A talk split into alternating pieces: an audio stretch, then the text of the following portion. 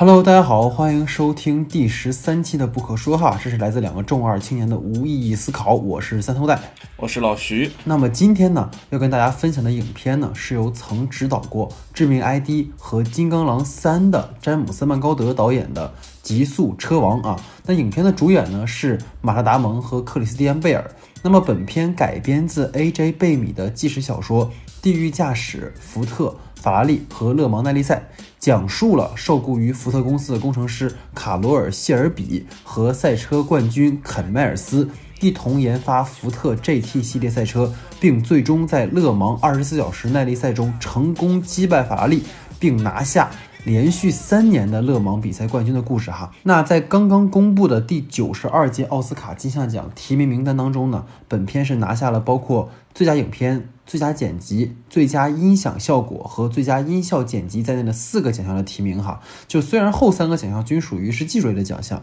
但是影片的两位主演呢，尤其是克里斯蒂安贝尔奉献的哈，绝对也是奥斯卡级别的表演。包括他们有说贝尔在这部片子里面也是迅速瘦身哈，这也说明这个贝尔始终是一个橡皮泥式的一个影帝的存在哈。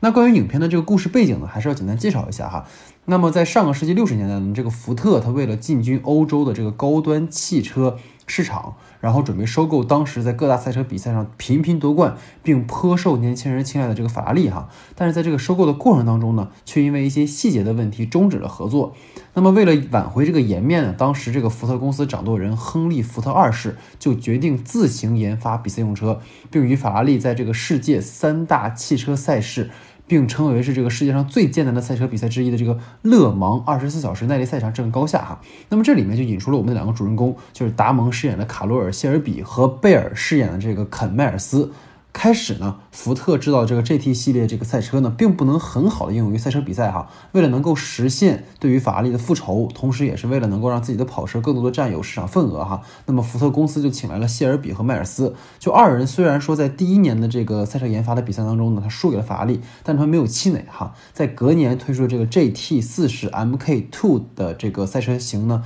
他们在一九六六年的勒芒上。一举击败法拉利，拿下当年的冠军哈。那么二人也因此成为了这个福特公司的这个功臣。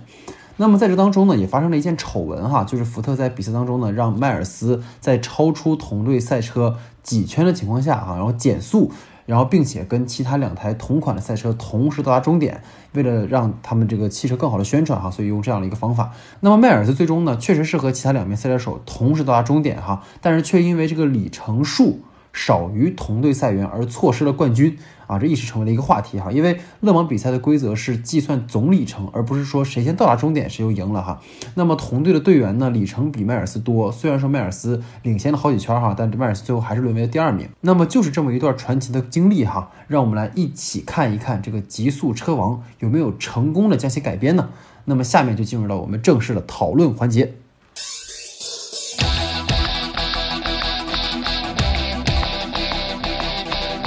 那关于今天影片的讨论的第一组问题呢，是由老徐提出的。老徐，你请。好的，就是其实我们都知道，这样的一部影片是根据真实事件所改编而成的。但是其实关于当我们看完这部片之后，看到一些那个关于真实事件的一些报道了之后，其实我们会发现它里面存在一些真实事件中并没有出现的一些情节。就比如说 Miles 他在。最后的比赛结束之后，得知自己是第二名了之后，他当时看向了那个观众席台上面的法拉利的老总，向他脱帽致意。这其实就会看到这个点，其实是在我看当时看来是非常戳我自己的一个点。但是等到我知道他不是真实事件改编，而是自己捏造出来的一个情节之后，就我会想一件事情，他是不是有在刻意的去。补添一些情节，去让观众们达到一个更爽的一个高度，就是更刺激你的那个爽点，然后让你达到一个，嗯，对于这部影片产生一个非常好的印象的一个就就是可以简单来说吧，就是他是否是在刻意的去讨好观众。嗯嗯嗯，其实我觉得不是讨好哈，就是而是为了说更好的让观众去代入而做的一种取舍。因为其实你可以发现，就这个故事，它完全可以把重点放在是像影片的片名一样，福特和法拉利之争。但是你能看到影片的最终落脚点，其实是在赞扬迈尔斯为钟爱的事业奉献跟燃烧生命那种精神上面。就我觉得这个是很迷人的。就包括你刚才说这个点，其实我们回到影片前半段，其实有很多很多这样的处理啊，比如说，就还是说结尾的那场勒芒赛上。其实那个时候是谢尔比在真实事件当中是明确的跟迈尔斯说，你必须跟其他车一起到达终点。但是在这个电影里面，你可以发现他其实是把决定权给了迈尔斯的，所以相当于是说，在整个最后那场戏里，包括你说的那场戏份里面，他是把整个迈尔斯人物弧光在那场戏里彻底的做完整了。而那种人物弧光的塑造，恰恰是对于这个影片来说很重要的一点，就是它是让观众能够更好的共情。我觉得。比起说所谓讨好吧，它应该是一种让观众能更好产生代入感，而不会有距离的一种方式。因为很明显是说，就让我想起像去年春节档的时候有个片子叫《飞驰人生》嘛，韩寒导演的。然后那个片子其实你能够发现，其实韩寒也是个很爱车的人，但在那个电影里面就出现了很多非常专业的词汇，包括你能够感觉到那个是导演的一个。很私人的东西，所以他没有把它做到更普世。而这个片子你能够发现，虽然迈尔斯是一个车神，但是你能够看到最后的这个抉择，包括他的那些选择，以及和比如说刚才你说的跟那个恩佐的互动，其实是很普通人的。然后这种其实能够让观众很理解他的做法，然后他的状态的改变，这个是我觉得。我还蛮认同的一点啊，我不知道你怎么想的。其实我想抛出这个问题的时候，其实是想问这样的一个问题的，就是他是否是在刻意的去增加那一部分戏剧冲突？因为我感觉的是，在那个环境里，他当下的第一眼去看了那个法拉利的老总恩佐的时候，其实那个画面是非常有指向性的一个画面。他为什么在自己获得了第二之后，会当下那一瞬间立马去看向敌对公司的那个老板，而且那个老板也像伯乐识骏马的一样，下意识的脱帽向他致礼。就你会发现，这才是真正热爱车的人。但但是福特的那个老总他又是什么样的一个人呢？就是他在这里面形成了一个非常好的对比。就是我们可以知道这部片子可能是以个人主义啊，包括和那些封建的那些资本主义和官僚主义之间的一个碰撞。但是等到你全程灌输下来这样一个一系列的主题之后，并且在结尾的时候还是以这种方式进行了一个处理之后，就不免得使我会产生一种情绪。我觉得他是在。去放大那个东西，就是让我们无限的沉浸在那个那个情绪里。就我我至少在保证我的故事完整的前提下，我还是需要让你的主题走在我的故事的前面，就是我让你至始至终感到我这个主题，哪怕它不是发生在这个真实世界里，但是我还是需要有这样的一笔。就可能主创人员们觉得这个是可能跟主题高度符合的一点，就是找到了一个伯乐识骏马的这种感觉。但是我个人觉得吧，就是单看这一部分的话，我还是觉得它有一丝的去。刻意的增加了那个冲突，就是其实我们说，如果不去增加戏剧冲突，然后在那种真实事件改编里加入一些小的情节，其实不影响它的真实度的，只要保证它其他部分有就 OK 了。但是其实我觉得这一部分就完全是，我觉得它影响到了那个环节里头最重要的戏剧冲突那一部分，并且把我们的情绪全部强加进去了。就如果我们不去查阅资料，然后看到这一件真实事情之后，你会对福特有更多的误解，对恩佐他们那一群恩佐法利那群人可能会有。更高的一个眼光去看吧，但其实可能事实不是这样的，对吧？哦，我懂你的意思。但其实我们就抛开真实事件不谈哈，就是说，你看影片里面其实有一个点是说，恩佐他在当时为什么会拒绝福特这边的所谓的兼并的邀请，是因为恩佐不能够接受福特他们控制他参加比赛的这个权利嘛？所以其实能够在前面铺垫一下，恩佐他们也是非常爱车的人。然后像你说的，就关于。去刻意做一个所谓的对立面的问题，哈，就是我会感觉，其实，在福特的内部，就包括福特它之前作为一个所谓高端老爷车品牌的那样一个公司，就是是因为我们从一开始的初衷就不一样，法拉利就是为了能够在。竞赛上，包括以这种时尚的这样的一个潮牌出现，而福特作为传统老厂牌，它做要做一个这样的转型。其实我觉得这个片子里还是做的蛮辩证的，它不是一个完全二元式的那种，就是福特代表传统的、老旧的、保守的，然后法拉利跟迈尔斯他们代表的是先进的、未来的。其实我觉得它不是那么绝对的这么一个比较，因为你很明显的感觉就是在福特的内部，它也是有分的。就比如说，其实也有那个帮助。迈尔斯他们那个人，他也是一个蛮向上、蛮积极的一个人。只有说，包括他们那个顶头老大，就是亨利·福特二世，其实也不是一个说完全啊，就是对新事物不接受，然后说这个赛车怎么地跟我也没关系。就是有一场戏，不是当时我们也讨论嘛，就是说，当你看到说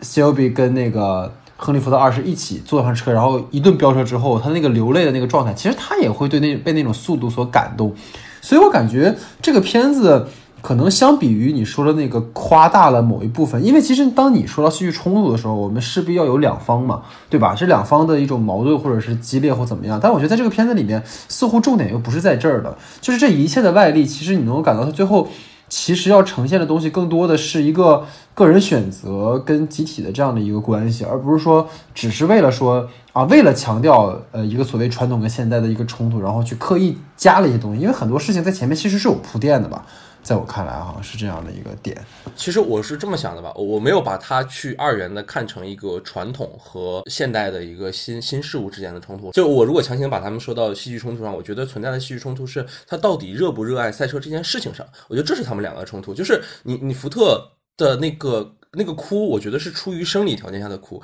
就当车速达到那种二百四十迈之后，然后忽然的加速启动，加速启动之后，我觉得那种激动的情绪是人的生理上一定会出现的一种情绪。所以说，我觉得他出现的那个反应，在我昨天仔细想了以后，我觉得其实应该是一种应该出现的事情，就是他对他他被吓住了，他以前没有经历过这个东西，但是他经历了之后，他觉得啊这个东西好像很不错。但我觉得那个并不是出于他很热爱这件东西，所以他才做出了这个反应。就像我们可能。大家同样去看一部电影，然后有的就是忽然看到了一部好电影的时候，他很感动，那并不能代表他非常热爱这个电影，只是说他看到了一部好电影。我是这么去理解的。所以我想说的是，在最后的时候，就是 Miles 的那个角色是一个什么？就是可能是一个非常热爱赛车的一个人，但同时也在赛车这件事情上被一些东西所掣肘着。但是当他看到了那个同样跟他热爱赛车的人的时候，他们这个时候才叫伯乐识骏马的那样相视一笑。就我觉得能体现出来，还有一点是什么？就是其实里面还做到了一个细节，就是。他们一起去看勒芒赛的时候，当时的那个福特老总是不是中间去坐了那个直升机，然后出去了，然后到结束的时候又回来了？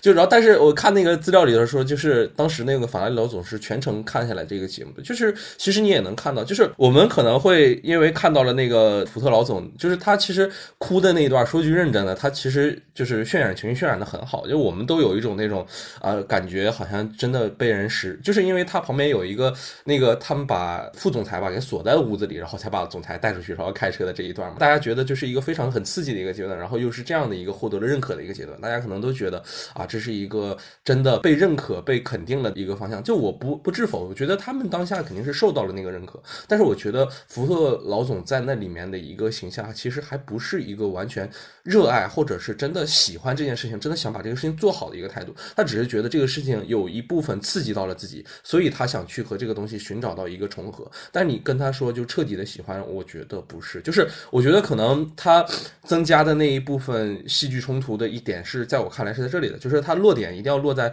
就是我觉得他热不热爱赛车这件事情上，因为你看到那个就是想做好事情，包括谢尤比，包括迈尔斯他们，他都是非常非常热爱赛车这件事情上的。我觉得真正的有冲突的点是在这里，但是他可能就是脱帽之意的这个环节之后，就让我觉得他有一点点去增加。这一方向的上的冲突，就是关于热爱赛车的人在那个之后又找到了一个热爱赛车的自己，所以说我们获得了一个平衡，是这个感觉。嗯，所以他其实讨论到现在来讲，他也不是说所谓的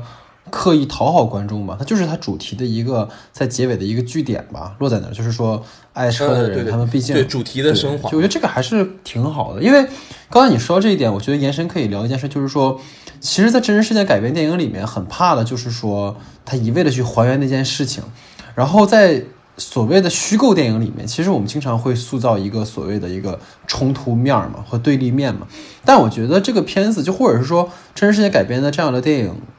做的比较好的在于，它只是给你呈现了每个人出发点的不同，因为现实当中没有那么多坏人，其实。对吧？所以你看这个片子里面会给你呈现的，其实是福特的出发点是什么？他们的出发点是盈利，他们的出发点是挣钱，就像制片厂的那些人一样。而你像迈尔斯他们这样的人，他们热是出于热爱，所以说他们的冲突是一种很自然而然，而不是说哪一方故意要坏那一方，就是强戏剧性的那种，我一定要做一个对立面，而是说他们就是存在这样的冲突，而这个冲突是更有普适性的，就大家都能 get 到这个东西，所以这个。在我看来，还是做的蛮好的吧，就是他没有说一定去丑化某一方，这个是我我会感觉挺好的一件事情。对嗯，延展一点说吧，就是我们还是需要打造一个能让那些喜欢赛车、热爱赛车的人能生存下去的一个环境。我觉得这个才是至关重要的。就是无论你逐利，或者是无论你想赚钱，或者到一个什么样的程度，你一定要留下来一个空间，让他们去喘一口气。让我很喜欢这部片子一点就是，他把那种就是运用很很熟练的那个手法，把这个令人窒息的赛车环境给体现出来。我说的赛车环境不是真实的赛车环境，就是赛车背后那些发生的不为人知的事。事情用一种很窒息的方式给我们展现出来，这就是我觉得它非常好的一个方向。嗯，就是我们说比赛的赛场是一个战场，其实赛下的那个以谢谢尔比所面对的那个跟福特公司的盘旋也是一个战场，只不过是不同的战争方式而已。是是，我觉得这个其实是非常厉害的一点，就是当我们每次觉得这种体育赛事的这种片子，就是可能我们可以这么简单的分类吧，就是把那个赛车部分当做武戏，然后其实文戏是非常无聊的一部分，大家有时候看着看都可能发困了的那种感觉。但是没有想到，就是武戏刚结束，文戏又让你爽到飞起来，就是你发现这个片子看完之后，全程都在一个心情非常高涨的一个环境，就像你全程在看一个武戏的感觉一样，就是你全程的精神是紧绷的，然后跟那个主人公在一条线上，然后这个就是。你文戏看完了之后，又进入那个武戏阶段，然后武戏之后又到这个两人就是跟那个福特公司重组阶段，这个是真的特别好的一个方向。好的，关于我的第二个问题，其实是在这个影片中，我们可以看到一个非常重要的组成部分，就是达蒙和贝尔所饰演的两个人物关系之间的一个走向。其实我个人看来吧，这是个其实是影片中非常重要的一个元素，就是你不能去脱离开这个元素。但是我当我整个去看到这一部分的。比例的时候，会觉得他其实刻画这个人物关系的时候用的戏比呃是非常少的，就大概可能在我拉片的时候看就有个有个三四处左右这样的一个程度。其实我觉得这个组成部分和整个篇幅中赛车场景出现的组成部分存在着一个比例上的失衡。我觉得老戴不知道你的看法是什么样的？其实我觉得这种所谓的比重分配失衡啊，其实还好。因为在真实的那个历史当中，真正推动两个人关系发展的，其实还是说福特跟法拉利的这个勒芒之争嘛。就如果没有这个大背景撑着的话，这两个人的关系也是不成立的，也推动不下去。包括说 Shelby 他之所以对迈尔斯一步步产生认同，是因为他会从迈尔斯的身上看到说自己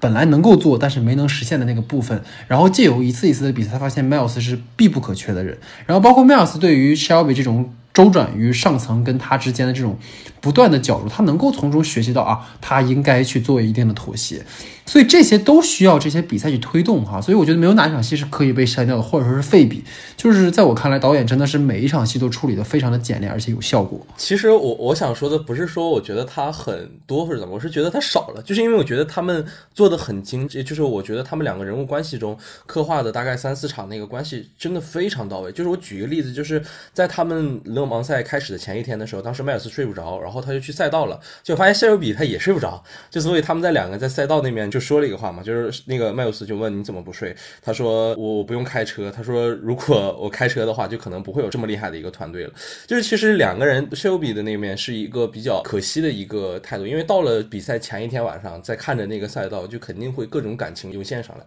那我觉得那个其实对麦尔斯其实也是一个很大的刺激，就是他知道他所。代表的是一个什么事情？就是因为知道非常好的一个朋友在背后一直默默支持着自己。就我觉得里面很好很好的一件事情，就是让我们看到了一个就是很有真情的一个就是互相照顾的这存在，就是一直是在为互相着想的。甚至到了最后的时候，就是 Miles 去做出来那个选择的时候，我其实觉得他也是一个开脱的原因。不，就我们不去考虑什么个人主义和集体主义之间的那些东西了。就是我觉得在那一个瞬间最单纯的事情，就是说两个人像朋友一样的关系，到最后的时候会做到为互相去。着想会为互相照顾这一点来讲，其实是我觉得非常感动的一点。就是我觉得这里是让我最感动一个部分，就是在那个。个人主义和集体主义的冲突之下，两个人的互相照顾，两个人能互相实现对方，这个在我看来其实是让我非常非常感动的一点。我觉得关键在于，相比两个人人物关系的化学反应，过多的赛车场景确实有在冲淡我对于人物塑造的理解。是是这样的，其实就是我感觉哈，你说的这个比例失衡，像你刚才讲的，其实你想要把更多的点放在这两个人的关系上，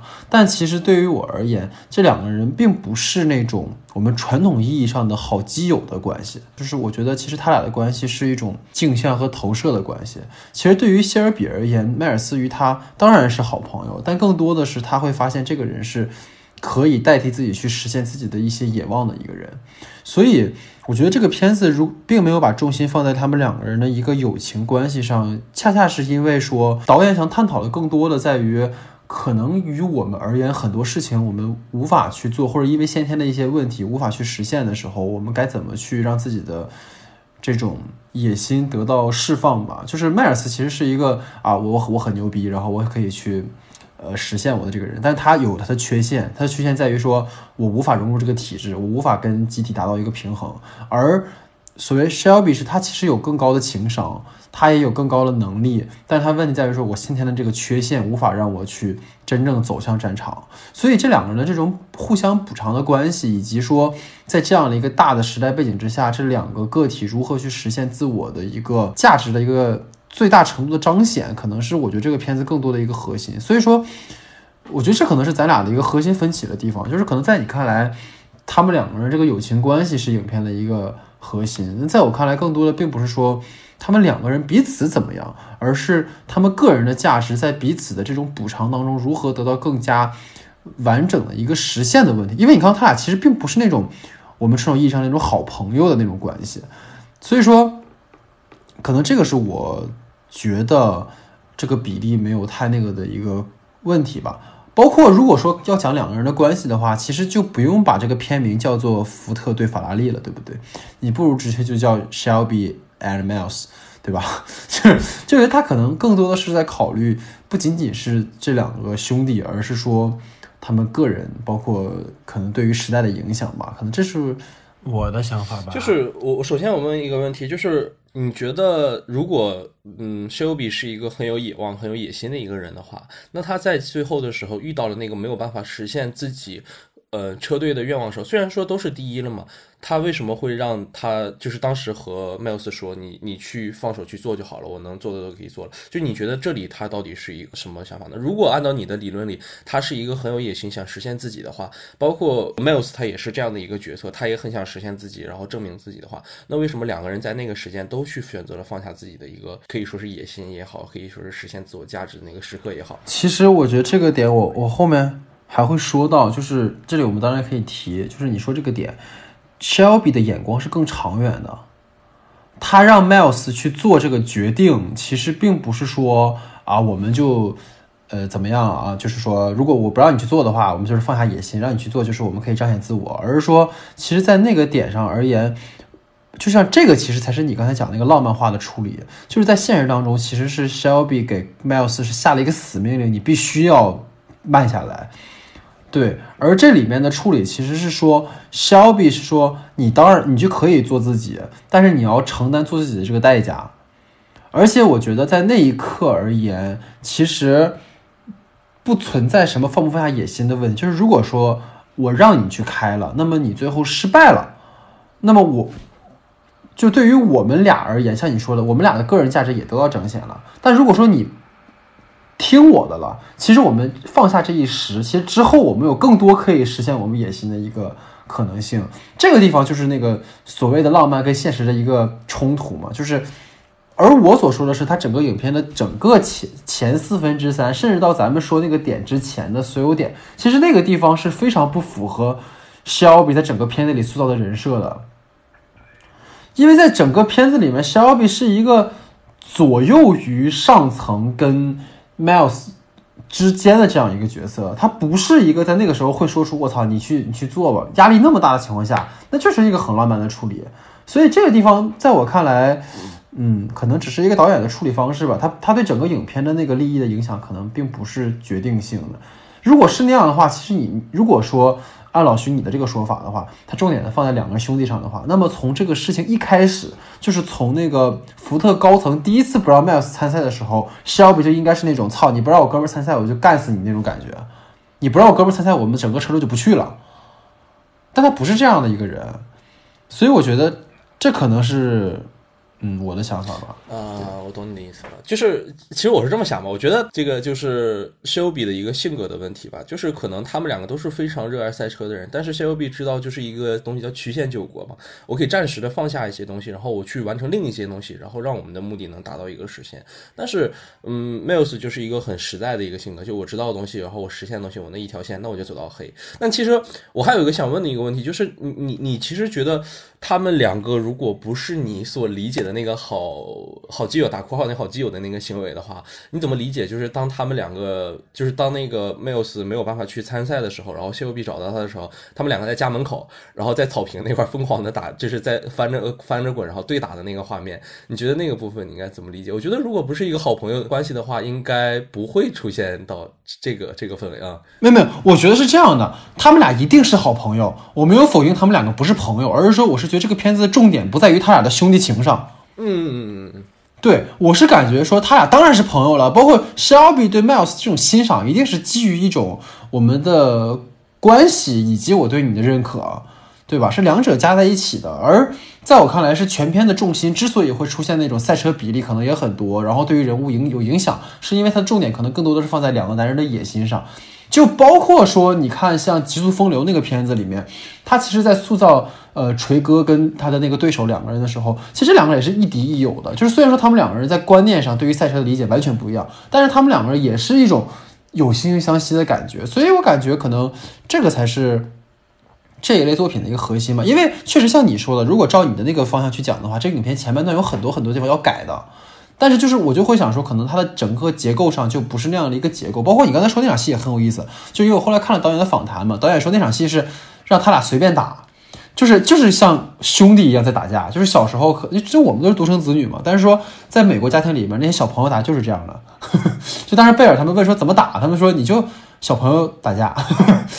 就是这样，就是打一架就完事儿了那种感觉。所以也肯定是有的，嗯。而且而且很有意思的就是他打架的时候，然后那个麦尔斯的老婆就拿了一把椅子坐在上面，然后你看他转到下一个镜头，就是从那个老老婆的那个视点，然后一个俯拍的看那两个人翻在地上打的一个镜头，其实确实挺诙谐的。就是我表达的观点其实是什么？就是我觉得他这部片子里能让我感受到有冲击的那一部分，其实更多来自于这种很真实的这种兄弟之间的一个嗯情谊的一个部分。就刚包括我刚才说的勒芒赛道发生的那个事情，然后包括现在。说的这个两个人打架的这个事情来讲，其实我觉得他都是一个非常好的去对整个影片的情节去做了一个，在我看来很好的一个推进作用，甚至他为他最后的那个和就是他们两个人共同的去放下这件事，也去提供了一个合理性。就我们之前的时候其实聊到过，就是呃我们会觉得。以 Shelby 的这个人设在最后做出那样的一个决定的时候，包括 Miles 这个人做出决定的时候，可能会有一些违和，或者是不符合那个人设。但是其实我们这么去想，如果我们把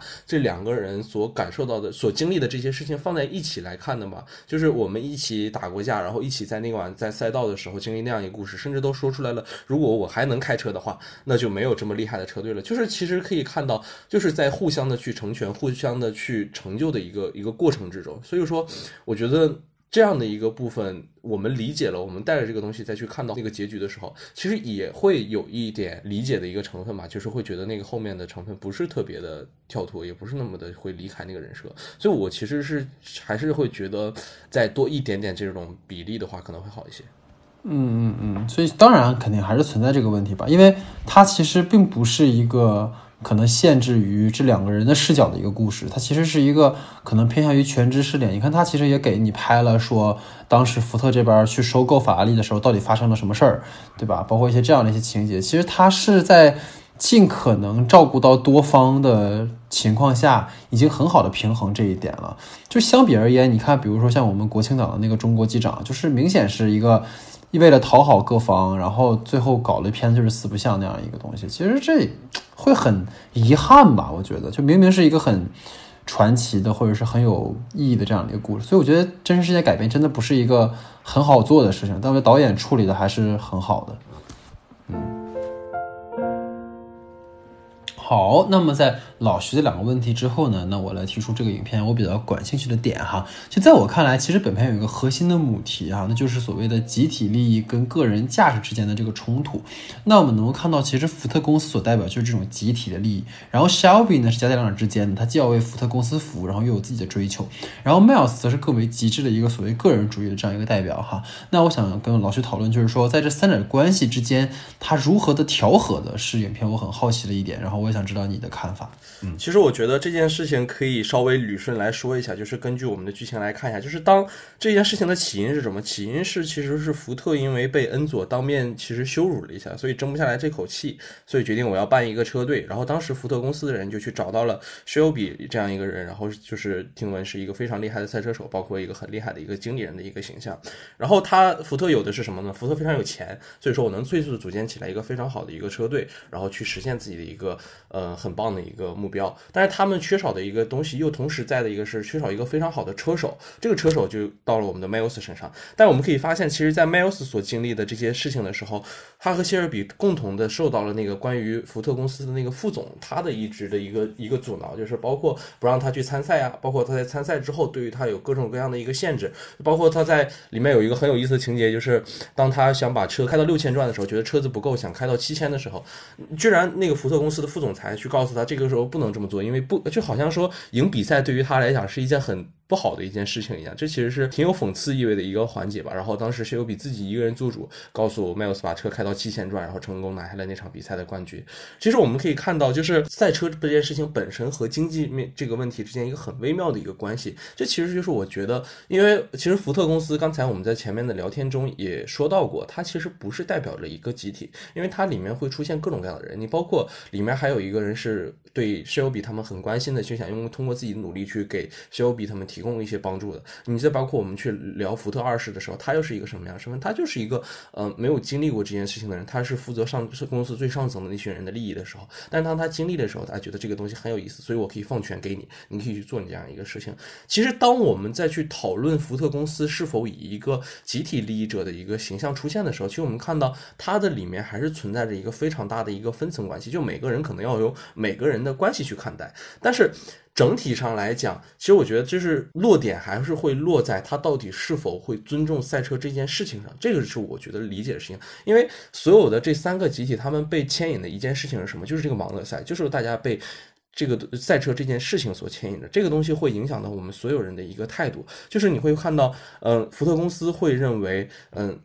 比赛这样的一件事情，就是为了争口气，所以说我就要找到最好的车手，这个车手一定是会最会玩的。但是我们反面的去看另一个更好玩的事情，就是恩法拉利这个公司，法拉利是真的我很热爱这个东西，我非常喜欢这个东西，但是我没有钱，所以我没有办法获得到最好的高手，就最好的那些车手来为我为我服务。而且其实我我还想就是更延伸的去说一下，就是我觉得这里面最有意思的一个事情就是，其实法拉利从来没有给对。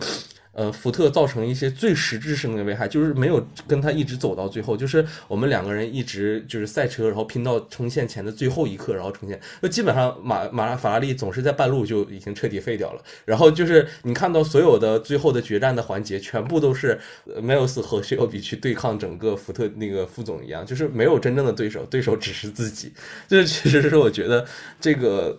落点很有趣的一点，就是他彻底刨除了一个外界的那部分压力，而去真正的去讨论腐朽的或者是老旧的那一群官僚主义和我们已经想做事的这一群人他们的个人是理想的实现上面这一条线上，这是我觉得很好玩的一个地方。嗯嗯，其实我觉得说到底啊，我所谓的调和，是因为我觉得很有意思的是，就像《美国队长三》里面，就是我们都觉得像史塔克所代表的，应该是那种更倾向于自由、不受管制的。但是在美队三里面，你发现 Stark 变成了一个愿意接受管制的这样的一个人，就包括在这个片子里面，你能够发现，就是说，其实 Miles 是那个绝对不与体制同流合污的那个人，对吧？但我会感觉影片很厉害的在于说，最后的那个调和其实落在了 Miles 身上，就是你看起来最不可改变的那个人，最后其实是由他来让三辆车一同到达终点了。因为 Shelby 也说了，你可以不不跟他们一起到终点，你想怎么玩怎么玩。但是最后他却这么决定了，而且最巧的就是说，这个决定并不是说像刚才我们也聊了好几次，就是说真实情况当中那种强迫执行，而是说，是 Miles 自己决定的。因为我觉得这里面有个很有意思的点在于说，其实 Miles 跟 Shelby 就是 Shelby 跟他讲过一句话，说如果没有赞助的话，你就没有舞台。然后这种束缚跟枷锁其实一直都存在。如果说你只是为了那一个时候的那个自尊心的话，然后你其实就放弃了很多的机会和可能性。然后这也会让他成为说，你可以成为一时的英雄，但你绝对不会有更多的出路吧。所以这个点其实还是挺有意思，就是说他并不是像我们以前看到那种啊，你在比赛里你要打假拳啊，或者是什么，然后。你是一种委曲求全，然后你是一种呃妥协。其实，在我看来的是，你如果记得的话，就是迈尔斯在得到通知之后，他其实是在到达终点前的一圈是急速开了一圈，然后是超过了他自己的一个个人记录的。所以，其实我觉得这对他个人而言其实就够了嘛。就是我觉得这种妥协是一种对于规则的一种适应。这个其实我们可以延伸讨论一些。比较那个的话题哈，你懂我的意思？就其实小到一个家庭，大到社会上的方方面面都是这样的。你就比如说这三个人的关系，我们放在电影行业里面是如此的合适，对吧？你像福特公司就是投资人嘛，他们想要做爆款，他们是一帮不懂电影的人，就跟我们看的这个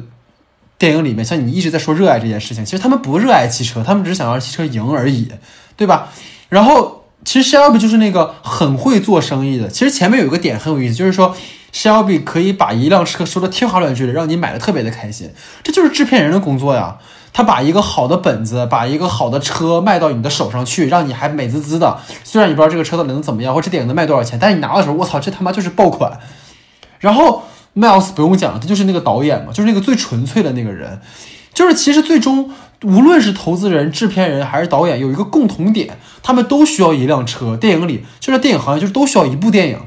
那么，为了让这部电影拍出来，我们就需要有妥协的部分。而关键在于说，我们怎么看的这种妥协？你是把它看成，比如导演说：“操，我不能妥协，妥协我就不是我了。”然后像《刀背藏身》，当时像徐浩峰导演就说：“那我就不署名了，干脆。”那后来是因为这种。可能角逐成功了吧，然后他又署名又怎么？虽然这片子我们也看不着，对吧？但是你能够看到，其实导演在做他的一个选择，包括你说我们之前做盘点的时候聊到像娄烨导演的片子也是一样的，就是你说他跟投资人之间没有这种。周折嘛，肯定也有，对不对？但是最终你还是要做一个妥协。你为了跟大环境做一个妥协之后，你还是要去上映。那你其实最后你还是实现了自我表达，不过是可能稍微走了一点点弯路而已。所以我觉得这个东西其实是能够，像我刚才讲，这电影有一个跳出它的一个圈子的过程，这个是我觉得很棒的一点，就是它不是说放在赛车界，然后可能喜欢赛车的人看完之后热血沸腾，然后可能不喜欢赛车的人只是把当时看成传记片去看。那实际上这个片子厉害的在于说，所谓的那个。调和它是能够普适到我们很多很多方方面面的，不仅是我们说，可能因为我们是从事电影行业的人，可以我们觉得可能有共鸣，但可能在别的行业也是这样的，我们都需要树立这种三方的关系，这个是我觉得很有意思的一个事情。嗯，对。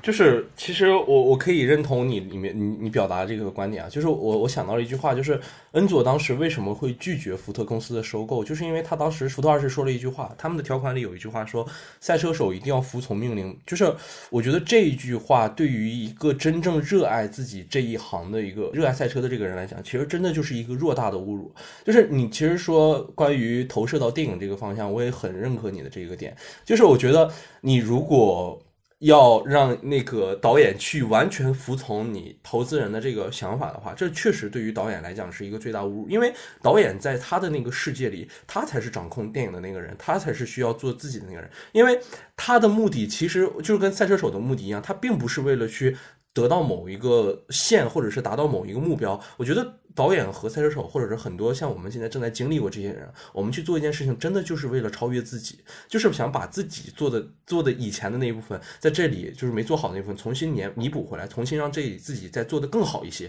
其实这才是我们想做的一个事情。就是我觉得，包括电影，包括赛车也是一样，就是你尊重电影和靠它赚钱，其实在这个世界来讲，从来都是一个。二元对立的一个事情，就不会存在一个完全那么美好的一个状态。就是我又尊重电影，然后我又靠它真正赚了钱了，这是不可能存在的事情。所以才会有福特公司和法拉格利公司这两家公司出现。所以我们才会在这个世界上出现那些向商业们屈服了的那个导演，和那些没有被向没有向商业屈服，最后获得了艺术上的成就，但是生命已经消失的胡波导演那样的人。就是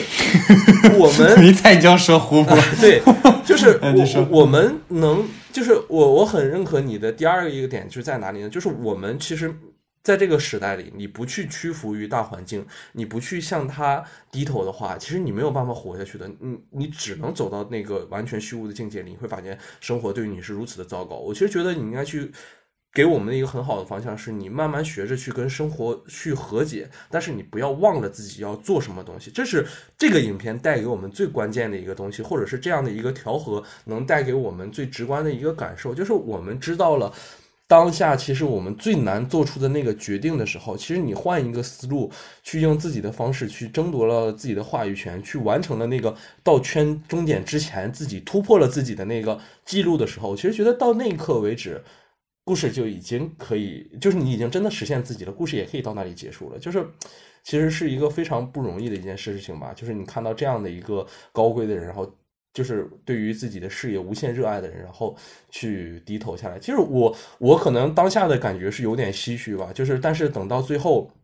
完全回过头来去想的时候，其实我觉得他是在映射我们生活里的每一个人，就不要那么太过于执着，有的时候真的会把墙撞破，给自己撞得头破血流。但那颗墙还是在面前，所以我们要想一个办法，如何去绕开那堵墙，去实现自己。而且，其实真的要对比去说的话，你看现实当中，尤其是我们，其实是更加魔幻的，就是我们所面对的绝对不仅仅是投资人、制片人和导演的这种关系，对吧？我们的这个。就是，就是那个墙的那个组成方太多了，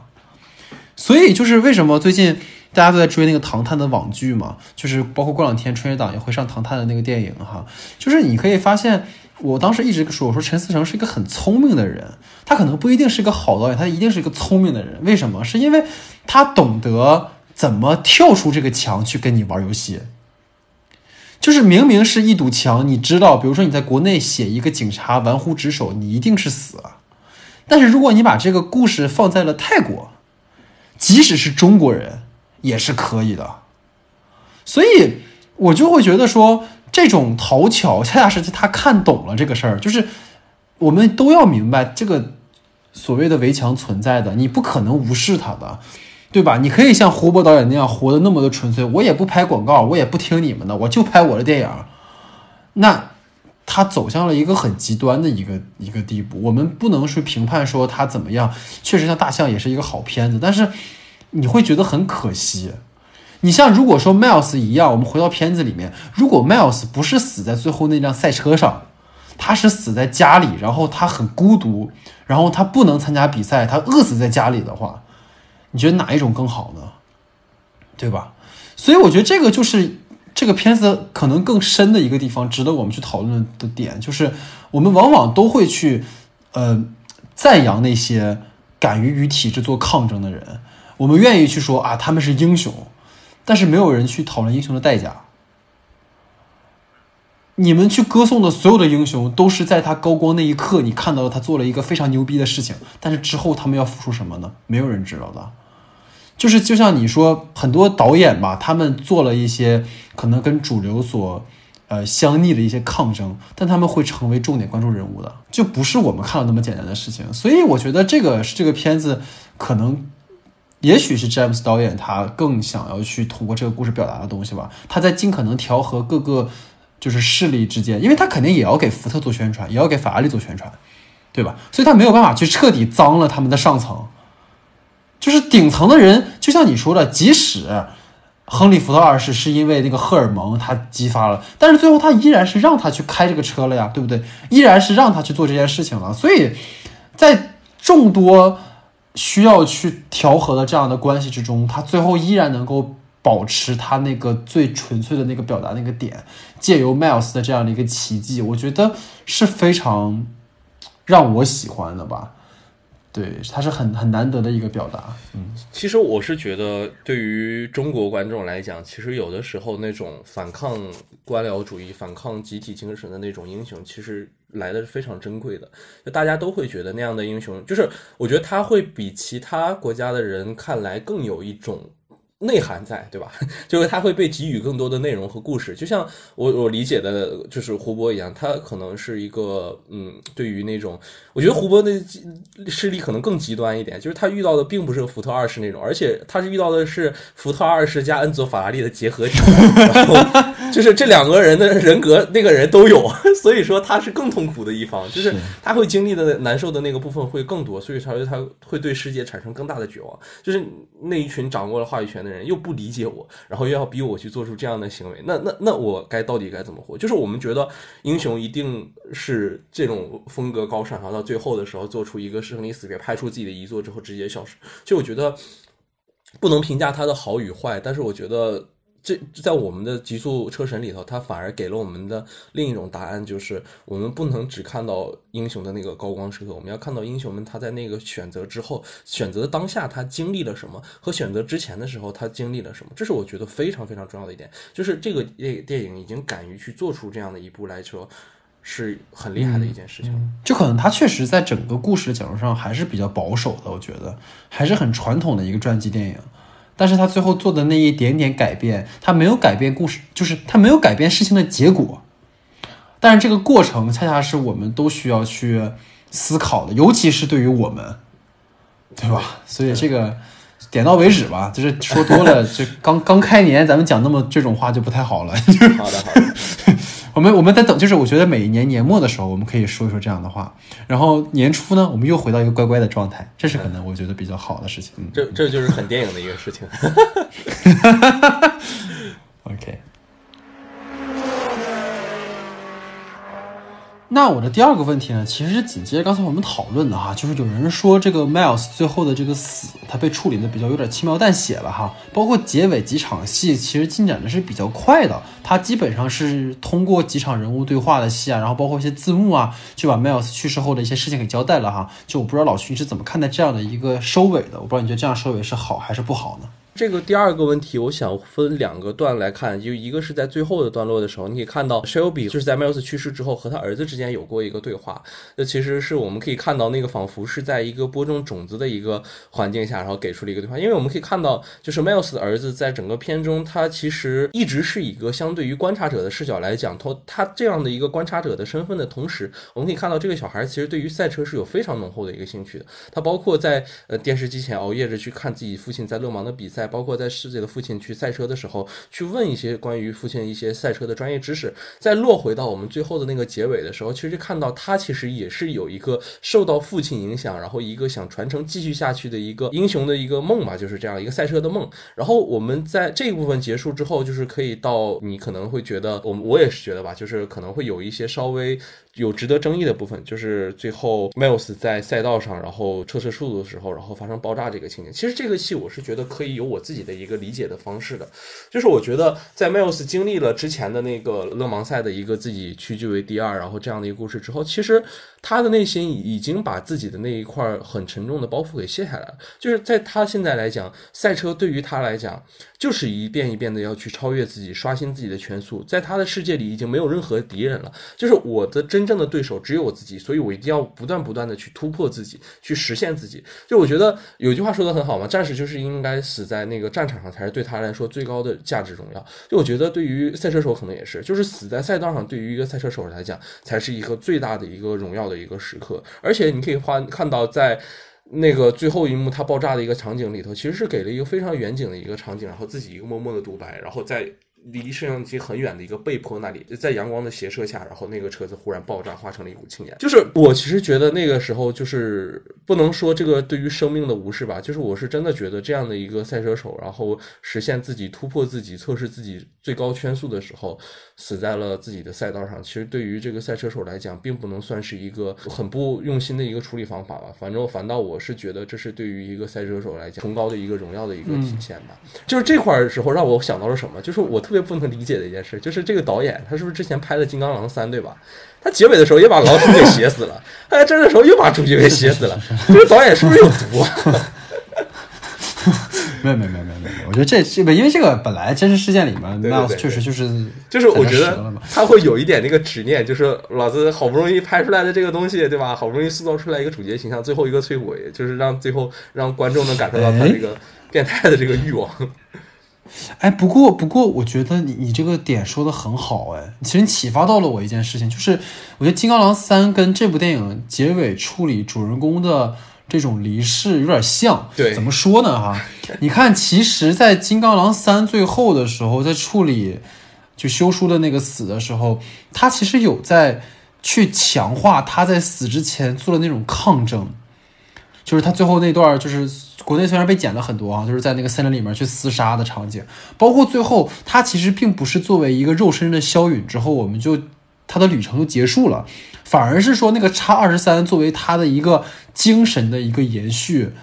就这是他俩存在一种所谓的呃父女的一个关系嘛，然后其实是把他的这种精神延续下来了。你看，其实，在《极速车王》也是这样嘛，在他之前，他参加勒芒比赛，他是那样的一个光鲜亮丽的形象，然后人们永远记住他这样的一个人。但是最后他去世之后，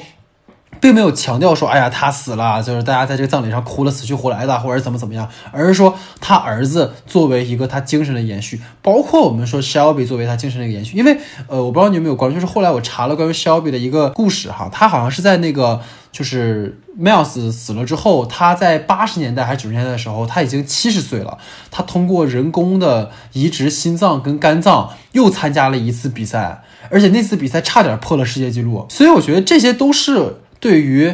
主人公的一个精神的延续，这个的意义远大于说啊去写说啊他这个死的时候怎么怎么样，我觉得这个是更有意义的一件事情。那其实说回来，我我觉得在看完这个片子之后，有一句话我很喜欢，但我是忘在哪儿看的，就是说。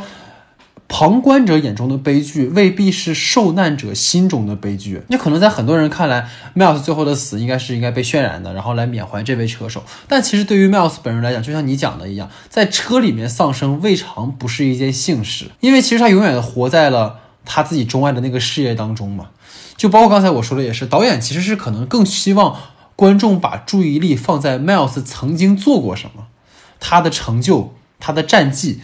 这些是值得我们纪念的，而不是说他这个人去世了这件事情。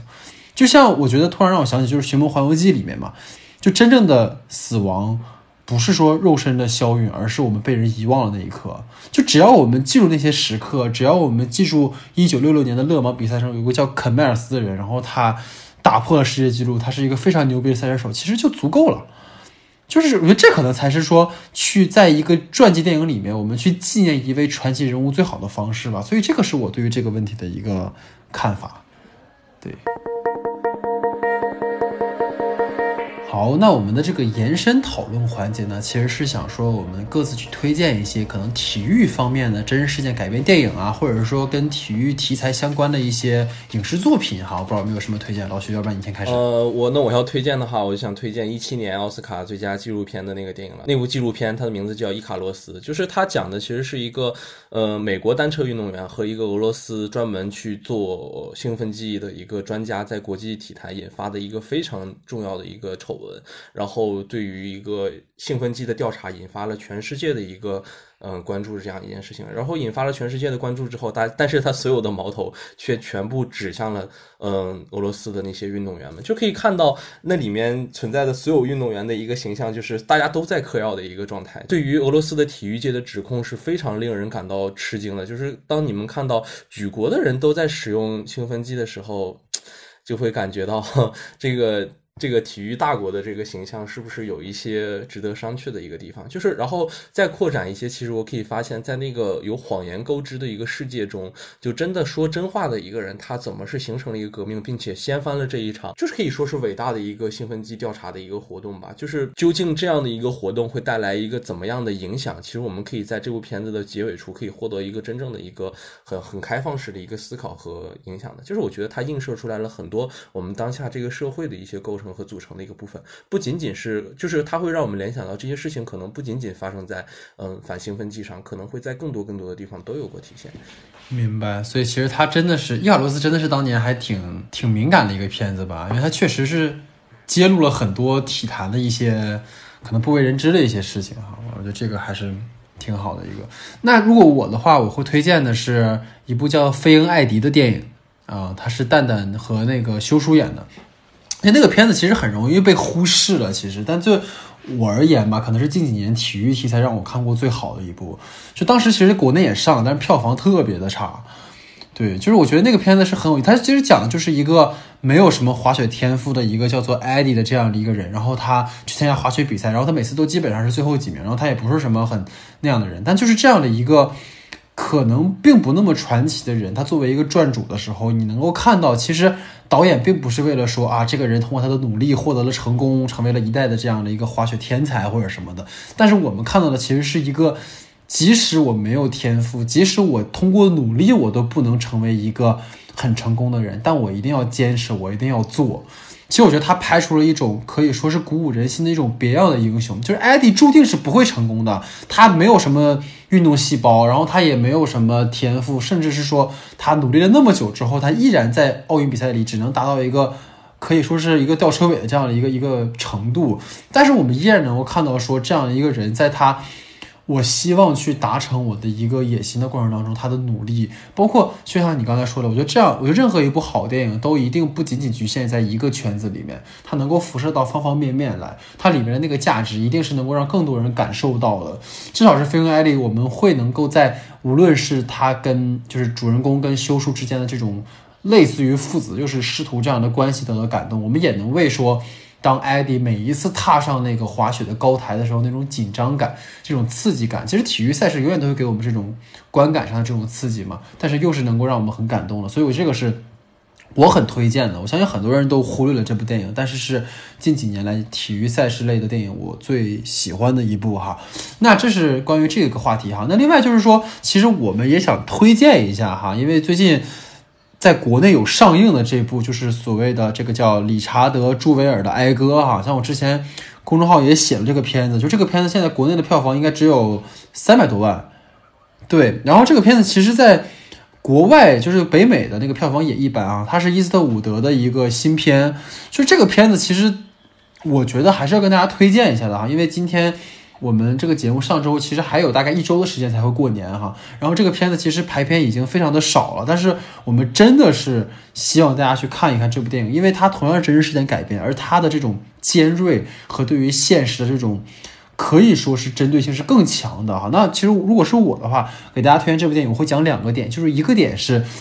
在这部电影里面，伊斯伍德其实延续了他这种反英雄的塑造，就是他其实一直在强调对于主流的一种反叛哈。我觉得这个是很不容易的一件事情，就是从导演的那个《美国狙击手》到《萨利机长》，再到这部电影里面，你能够发现，就是主流塑造的英雄，其实并不一定他们真的就像过去我们看到那样被赞扬、被传颂，反而可能会被质疑、会被打击，这个是很有意思。另外一个就是说，我觉得就是这个电影对当下是有启示意义的，因为。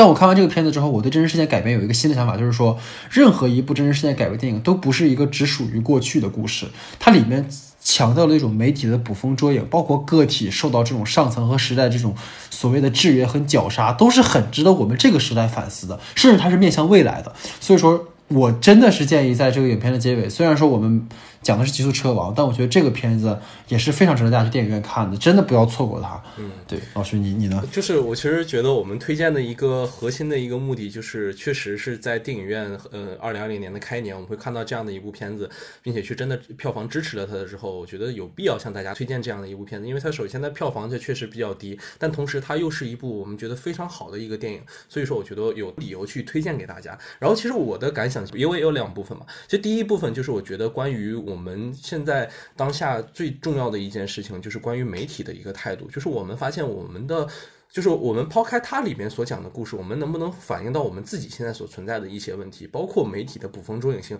包括我们现在所有的群众以一个等反转的一个心态去面对所有问题的同时，我们到底能不能通过？